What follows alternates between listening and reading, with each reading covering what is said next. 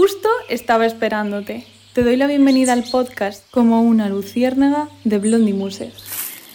Hola, hola, ¿cómo estáis? Un miércoles más en el podcast. Bueno, si es la primera vez que escuchas este podcast, soy Blondie Muser, encantada de conocerte. Vale, hoy vamos a hablar de un tema que llevo dándole muchísimas vueltas eh, y es un tema que me gusta.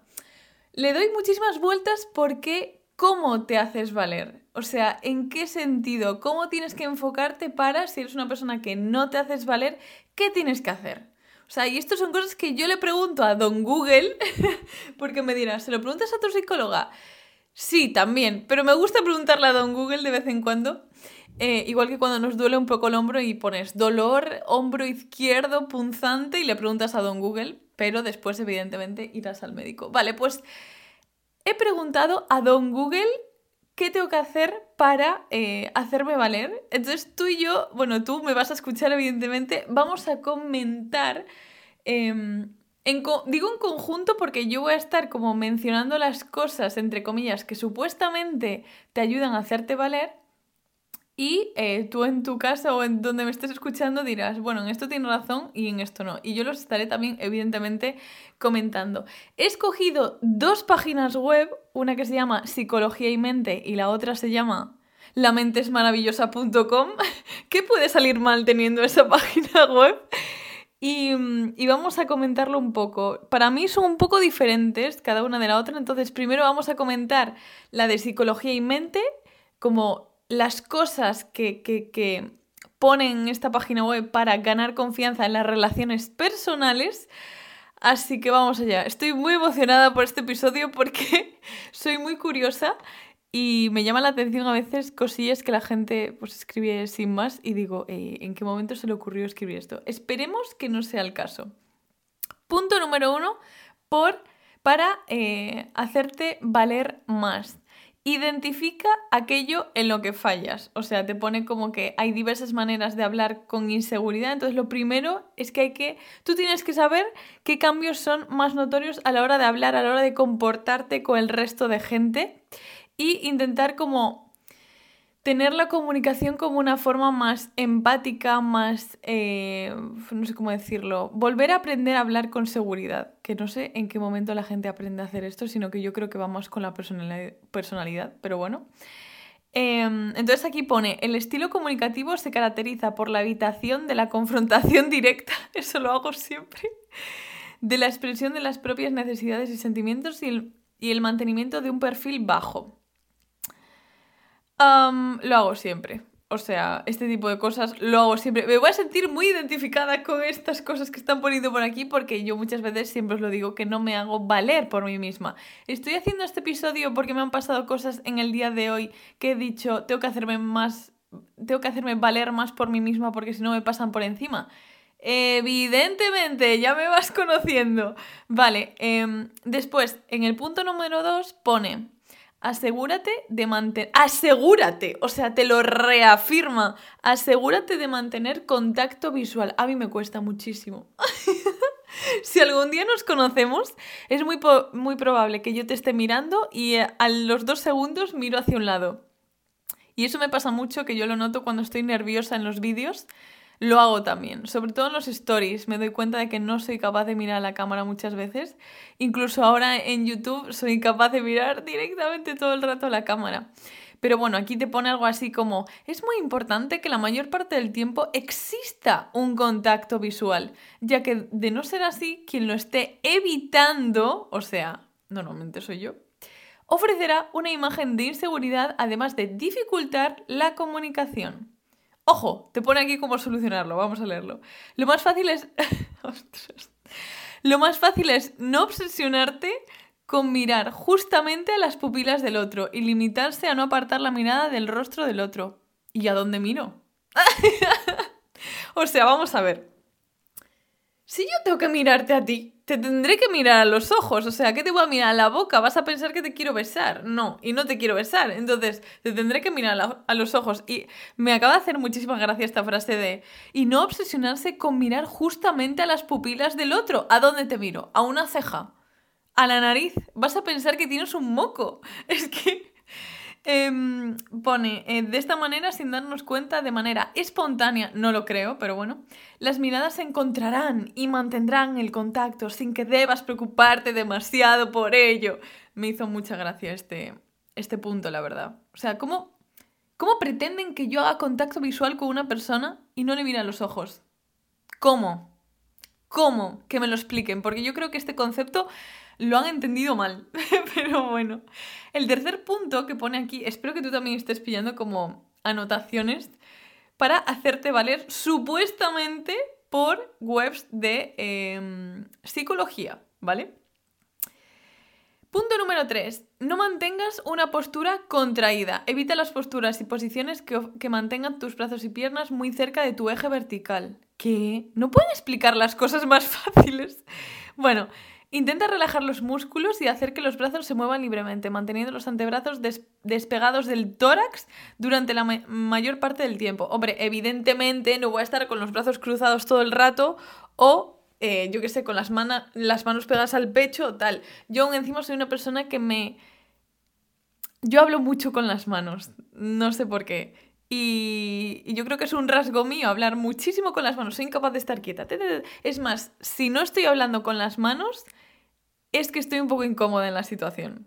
Es un poco raro, es como que no estoy siendo yo misma realmente en esa, en esa conversación. Así que claro, evidentemente, pues no vas a estar hablando con alguien con los brazos cruzados y con una, con una postura de no quiero estar aquí. Evidentemente, ahí en ese caso la expresión corporal está diciendo todo por ti, está, está diciendo todo por ti. Entonces yo aquí me imagino cuando puso este punto me estoy imaginando a mítico, yo los, los llamo siempre tiburones, de estos tiburones que es mítico, hetero básico, hombre, mente emprendedora, tú puedes conseguir todo lo que tú quieres y llenan como un salón de actos de un sótano de un hotel.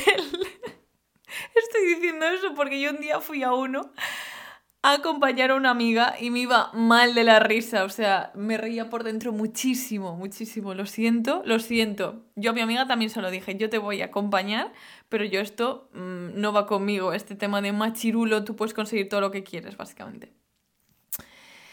Después, acostúmbrate a hablar alto. Hay personas inseguras que para evitar hacer el ridículo intentan que lo que dicen no se note mucho. Yo esto lo hago inconscientemente, o sea, hay veces que hablo mucho más bajo de lo normal y no me doy cuenta.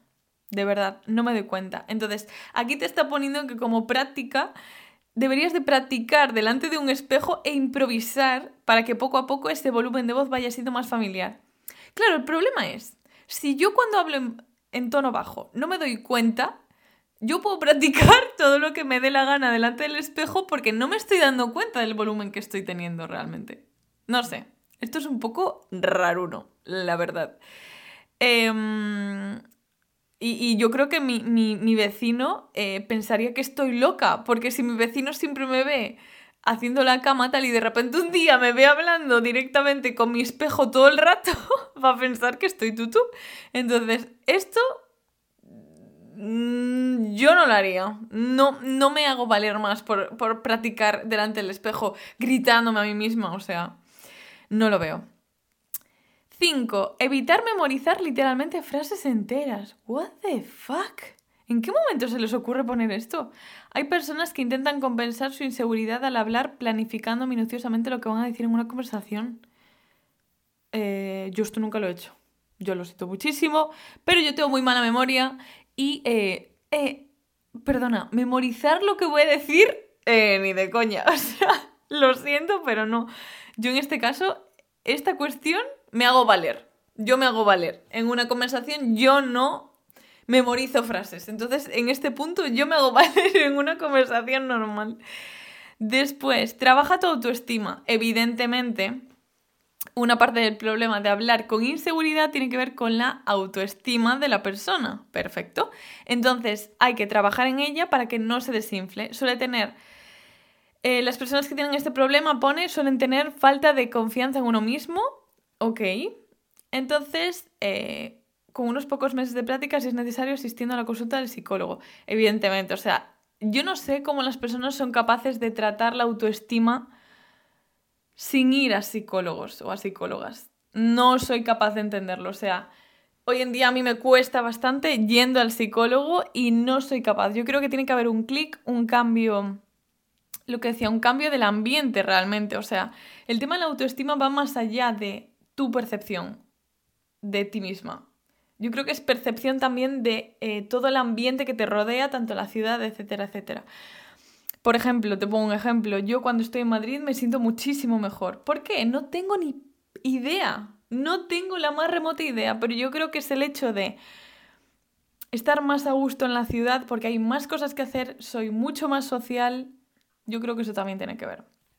Bueno, me ha gustado este punto. No me ha gustado el punto de estar hablando con el espejo. What the fuck. De verdad, esto yo no os lo recomendaría por mucha psicología y mente.com que sea esto. 7. Eh, reflexiona y aprende. ¿Qué es esto? Esta es otra manera de ganar seguridad a la hora de hablar, tener temas de conversación. ¿Eh? No solo, sino tener ciertos conocimientos que transmitir, aunque solo sean reflexiones personales. Cuando una persona siente que por el simple hecho de tener algunos conocimientos de algo le puede ser muy fácil, vale, ya entendí. Evidentemente, o sea, una persona... Eh, una persona... Eh, es que me, acaba de hablar mi madre por WhatsApp y me acabo de descolocar. Una persona que es consciente de lo que está diciendo y está segura, de, evidentemente, de lo que está diciendo en el tema en el que están surgiendo las cosillas en la conversación, va a ser muchísimo más segura y se va a hacer valer. O sea, va a sacar todo por encima de la mesa, va a ser un cuñado de decir, es que, mm, yo qué sé, como dijeron el otro día con los pellets, es que el Prestige estuvo de puta madre porque eh, había muchísimos pellets. Señor, cállese, porque en esto no tiene sentido que esté diciendo usted eso. Em, pero sí, evidentemente, tener seguridad en el tema de conversación que estás eh, teniendo, pues evidentemente te haces valer lo que no quiere decir, bueno, no sé, es que yo creo que también depende mucho de la personalidad de la persona. Pero bueno. 8 y acabamos con el último punto de esta página web, a ver qué dice. Trabaja tu asertividad. Expresar ideas u opiniones que no encajen con las de las demás no es nada malo, es natural. Expresarnos defendiendo nuestro punto de vista a la vez que se respeta lo de, a lo de los demás. Si es lo mismo que me has puesto en lo anterior, más o menos. En fin, vamos a pasar a la web que me gusta más, eh, que se llama lamentesmaravillosa.com. Porque, de verdad, San Google, hay que tener tanto cuidado con lo que leemos, chicos y chicas. Hay que tener tanto cuidado, que me hace reír, la verdad. Pero la anterior web tenía algunas cosas válidas, en, o sea, en mi opinión, básicamente. Pero vamos a ver esta. Lo primero te pone aumenta la confianza en ti mismo, o sea, pone una cosa de la anterior web, que es la baja autoestima y la inseguridad conducen con frecuencia a perfiles...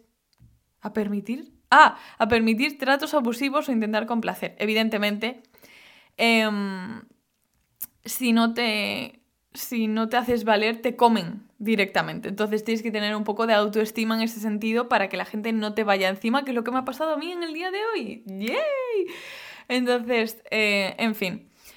Segundo punto, cosa que no, creo que no se mencionó en la web anterior. Establece límites, o sea, me parece la base de hacerte valer, junto con una buena autoestima. Establecer límites, o sea, desde el respeto, desde ser amable, establecer límites y ver qué límites tenemos y asegurarnos de que se cumplan, porque yo soy una persona que me hago valer, pero en el momento que de repente pongo un límite y dejo que lo pasen, no me estoy haciendo valer. Por mucho que yo diga, no, es que puso un límite. Sí, bueno, pero está. Mm, pusiste la mano y te cogieron el brazo. Entonces, esto me parece lo más importante, diría, para hacerte valer. En plan.